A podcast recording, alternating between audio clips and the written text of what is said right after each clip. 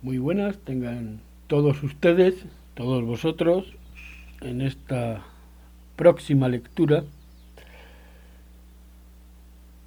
realizada un 28 de mayo del año 2021. Esta vez, o en esta ocasión, y leyendo, releyendo más bien el sueño, de Sor Juana Inés de la Cruz, de Juana de Asbaje, la edición de BEU de la UNAM, la de año 2009, la cuarta edición, en verso y en prosa, este volumen de Alfonso Méndez Plancarte, quien hace una introducción muy interesante y osa además de poner en prosa las silbas, hectasílabos y endecasílabos de Sor Juana. Ya digo, no lo voy a leer ahora este, pero este libro me llevó a El derecho de soñar de Gastón Bachelard. Este es de la colección Breviarios del Fondo de Cultura Económica, traducción de Jorge Ferreiro Santana. Y esta edición es de tercera reimpresión 2012.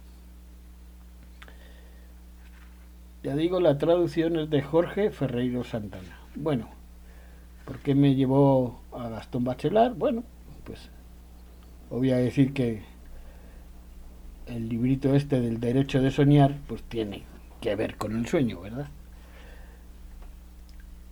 Pero de aquí les voy a compartir, les voy a leer el capítulo 25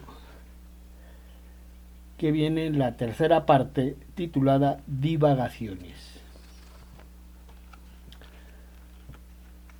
Gastón Bachelard, Divagaciones 25, Instante poético e instante metafísico, incluido en el ejemplar El derecho de soñar. Instante poético e instante metafísico. 1. La poesía es una metafísica instantánea. En un breve poema debe dar una visión del universo y revelar el secreto de un alma, del ser y de los objetos al mismo tiempo. Cuando obedece simplemente al tiempo de la vida, es menos que la vida. No puede ser más que la vida, sino inmovilizando a la vida, sino viviendo en la realidad la dialéctica de las dichas y de las penas.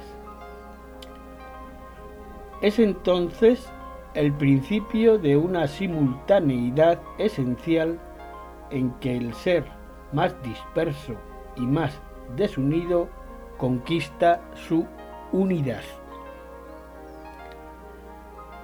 En tanto que todas las demás experiencias metafísicas son dispuestas en antepropósitos interminables, la poesía desecha los preámbulos, los principios, los métodos, las pruebas. Desecha la duda cuando mucho necesita un preludio de silencio. Antes que nada, golpeando a las palabras güeras, hace callar la prosa o los gorjeos que dejarían en el alma del lector una continuidad de pensamiento o de murmullo. Luego, tras las sonoridades huecas, produce su instante.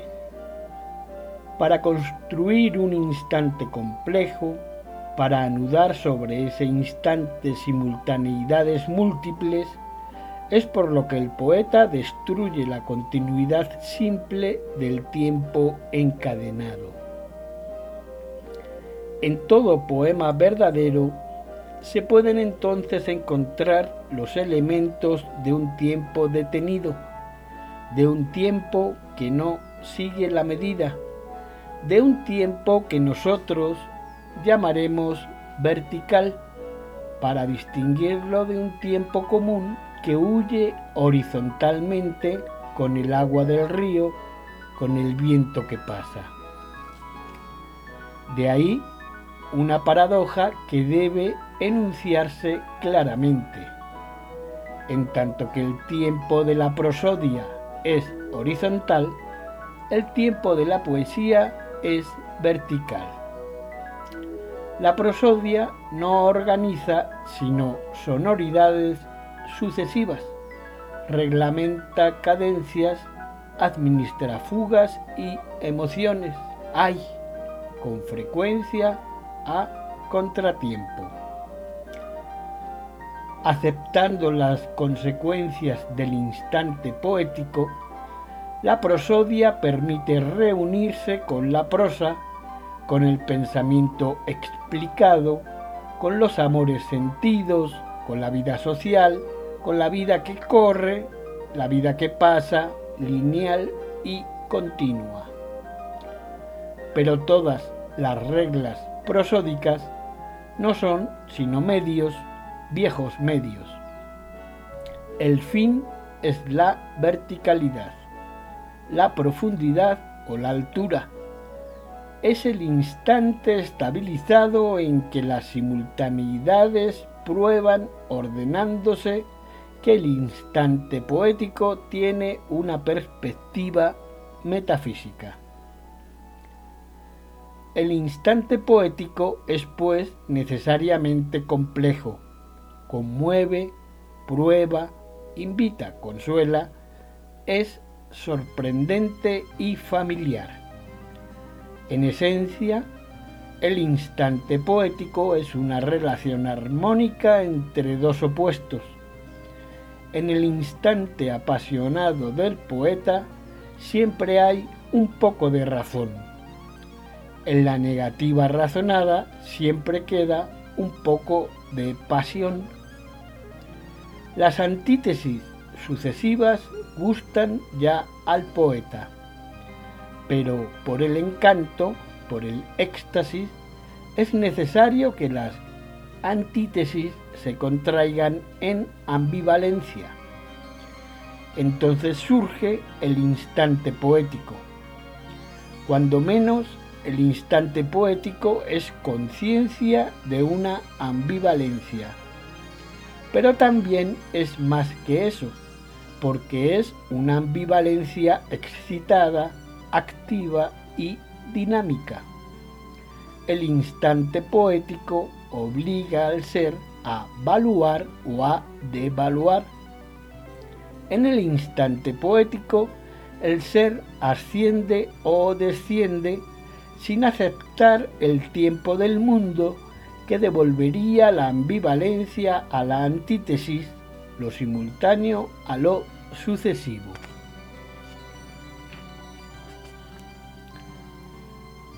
Esa relación de la antítesis y de la ambivalencia se verificará fácilmente si se quiere en realidad comunicarse con el poeta, quien con toda evidencia vive en un instante los dos términos de sus antítesis el segundo término no es atraído por el primero.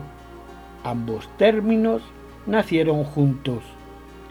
Desde ese momento se encontrarán los verdaderos instantes poéticos de un poema en todos los puntos en que el corazón humano pueda invertir las antítesis. De una manera más intuitiva, la ambivalencia bien ligada, se revela por su carácter temporal. En lugar del tiempo viril y valiente que se lanza y que quiebra, en lugar del tiempo dócil y sumiso que lamenta y que llora. He aquí el instante andrógino. El misterio poético es una androginia. 2. Pero es tiempo todavía ese pluralismo de acontecimientos contradictorios encerrados en un solo instante? ¿Es tiempo toda esa perspectiva vertical que sobresale del instante poético? Sí, porque las simultaneidades acumuladas son simultaneidades ordenadas. Dan una dimensión al instante, puesto que le dan un orden interno. Ahora bien, el tiempo es un orden y no otra cosa, y todo orden es un tiempo.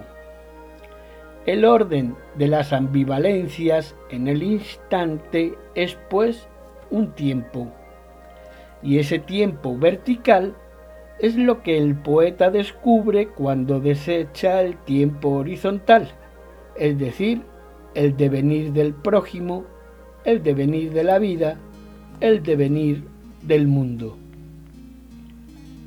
He aquí entonces los tres órdenes de experiencias sucesivas que deben desligar al ser encadenado en el tiempo horizontal.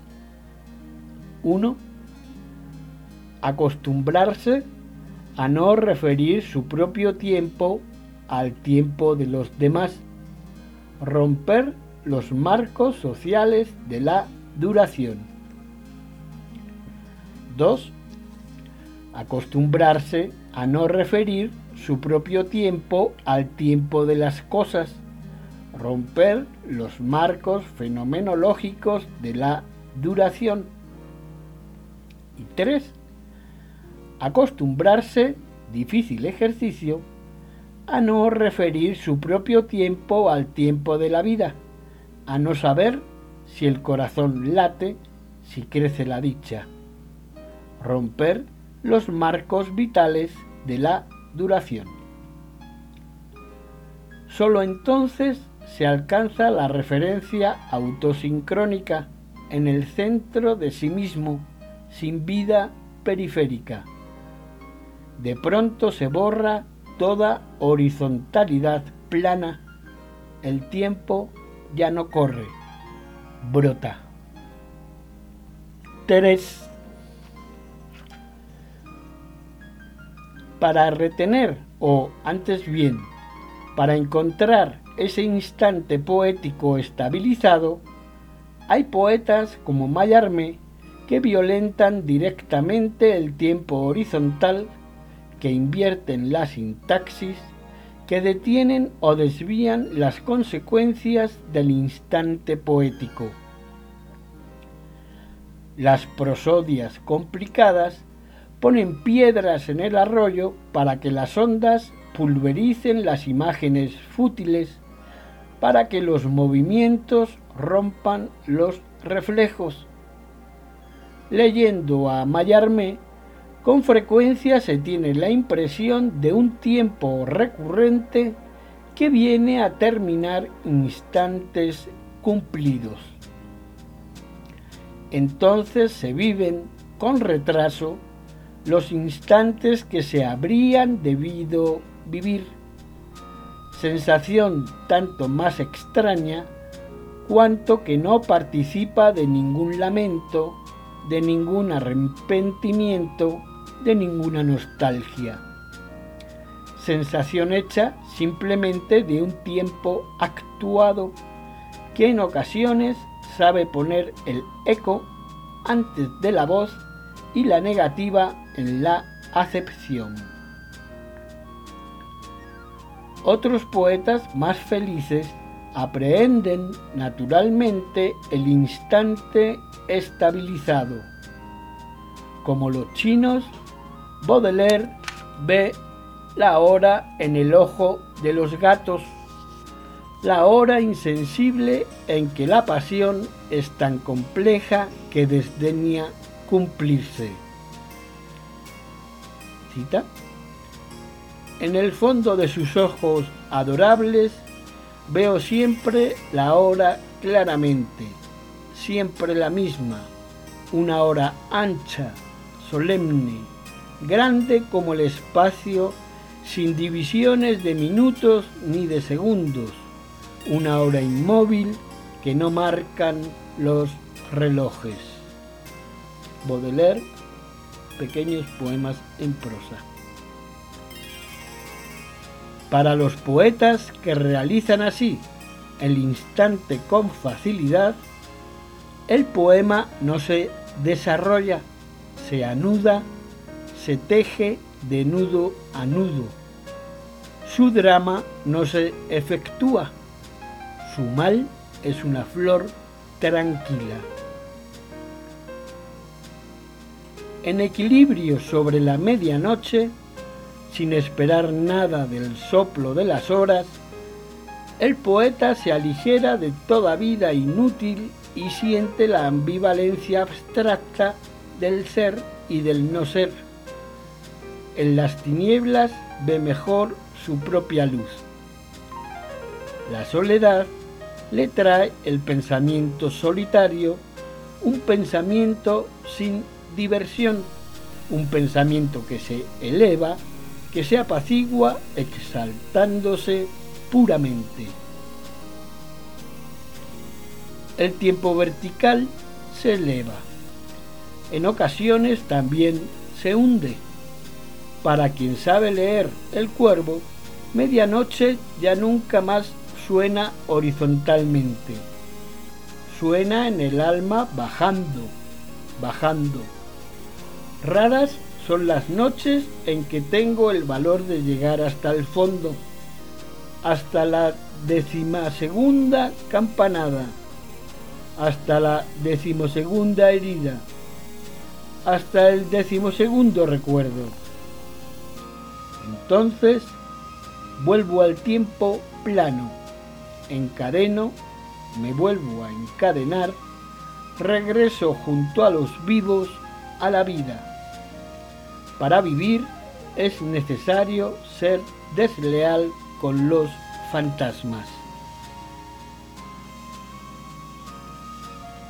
Sobre el tiempo vertical, en el descenso, se apilan las peores penas las penas sin causalidad temporal, las penas agudas que traspasan el corazón por una nada sin debilitarse nunca. Sobre el tiempo vertical, subiendo, se consolida el consuelo sin esperanza, ese extraño consuelo autóctono y sin protector. En pocas palabras, todo lo que nos separa de la causa y la recompensa, todo lo que niega la historia íntima y el deseo mismo, todo lo que devalúa a un mismo tiempo el pasado y el porvenir, se encuentra en el instante poético. se desea un estudio de algún pequeño fragmento del tiempo poético vertical, que se tome el instante poético del lamento sonriente en el momento mismo en que la noche se duerme y estabiliza las tinieblas, en que las horas apenas respiran, en que la soledad por sí sola es ya un remordimiento los polos ambivalentes del lamento sonriente casi se tocan.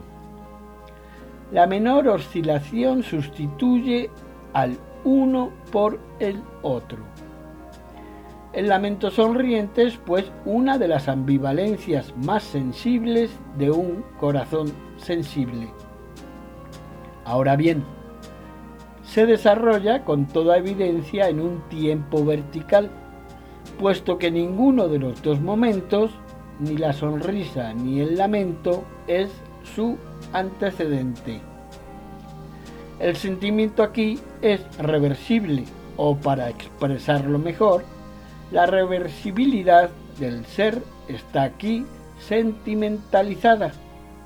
La sonrisa lamenta y el lamento sonríe. El lamento consuela.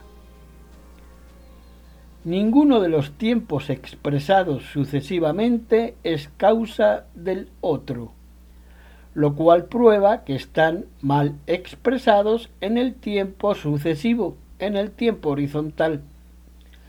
Pero de cualquier modo hay del uno al otro un devenir, un devenir que sólo se puede experimentar verticalmente, subiendo con la impresión de que el lamento se aligera, de que el alma se eleva, de que el fantasma perdona. Entonces en verdad florece la desdicha. Un metafísico sensible encontrará así en el lamento sonriente la belleza formal de la desdicha. Es en función de la causalidad formal cómo comprenderá el valor de desmaterialización en que se reconoce el instante poético.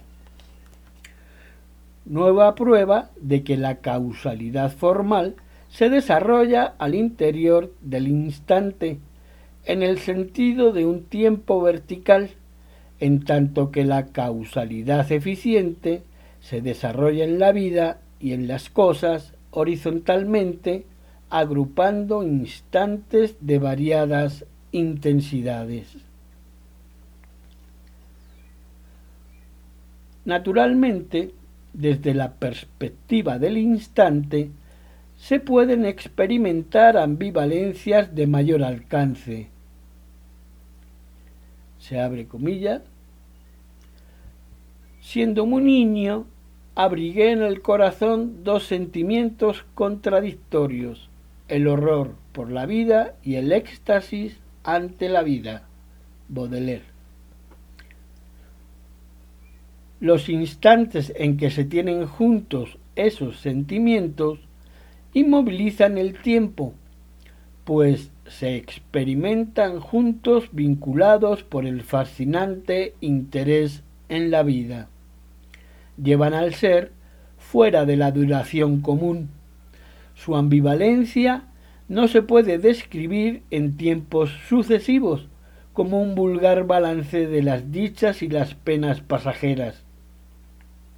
Opuestos tan vivos, tan fundamentales, obedecen a una metafísica inmediata.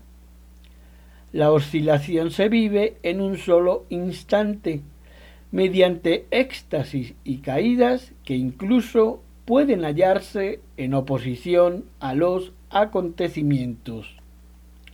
El hastío de vivir viene a sorprendernos en el gozo tan fatalmente como el orgullo en la desdicha. Los temperamentos cíclicos que en la duración habitual y siguiendo a la luna desarrollan estados contradictorios no presentan sino parodias de ambivalencia fundamental. Solo una psicología profunda del instante podrá darnos los esquemas necesarios para comprender el drama poético esencial. 4. Por lo demás, es sorprendente que uno de los poetas que ha captado más fuertemente los instantes decisivos del ser sea el poeta de las correspondencias. La correspondencia de Baudelaire no es, como se expone con tanta frecuencia, una simple transposición que daría un código de analogías sensuales es una suma del ser sensible en un solo instante. Pero las simultaneidades sensibles que reúnen los perfumes, los colores y los sonidos no hacen sino preparar simultaneidades más lejanas y más profundas. En esas dos unidades de la noche y de la luz se encuentra la doble eternidad del bien y del mal. Por lo demás, eso que hay de vasto en la noche y en la claridad no debe sugerirnos una visión espacial. La noche y la luz no se evocan por su extensión, por su infinito, sino por su unidad. La noche no es un espacio, es una amenaza de eternidad. Noche y luz son instantes inmóviles, instantes negros o claros, alegres o tristes, negros y claros, tristes y alegres. Nunca el instante poético fue más completo que en ese verso en que se puede asociar a un mismo tiempo la inmensidad del día y de la noche. Jamás se ha hecho sentir tan físicamente la ambivalencia de los sentimientos, el maniqueísmo de los principios. Meditando por esa vía, se llega de pronto a esta conclusión. Dos puntos. Toda moralidad es instantánea. El imperativo categórico de la moralidad no tiene nada que ver con la duración, no retiene ninguna causa sensible, no aguarda ninguna consecuencia. Va enteramente derecho, verticalmente, por el tiempo de las cosas y de las personas. El poeta es entonces el guía natural del metafísico que quiere comprender todas las fuerzas de uniones instantáneas, la fuga del sacrificio, sin dejarse dividir por la dualidad filosófica grosera del sujeto y del objeto, sin dejarse detener por el dualismo del egoísmo y del deber. El poeta anima una dialéctica más sutil, revela a la vez en el mismo instante la solidaridad de la forma y de la persona. Demuestra que la forma es una persona y que la persona es una forma.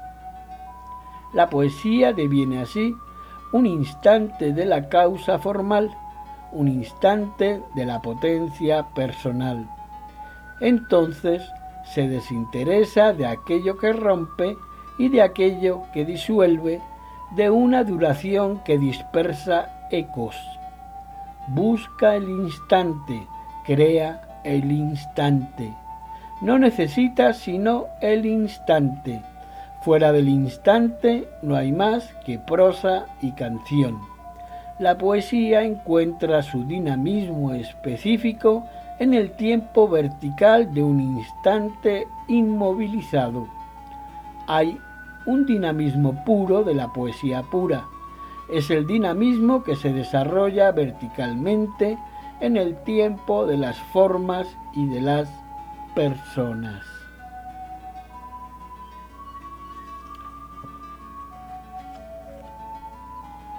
Lectura de divagaciones, instante poético, instante metafísico, capítulo 25, del derecho de soñar de Gastón Bachelard.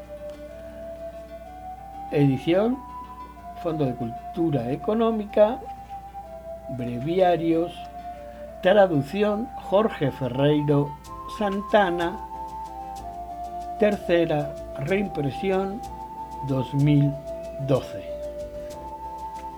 Y como siempre se comenta, o comentamos, o comento, este, se puede estar o no de acuerdo con Gastón Bachelard en esto del instante poético y del instante metafísico, tomando como ejemplo a Baudelaire y a Mallarmé, pero más a, Baudelaire.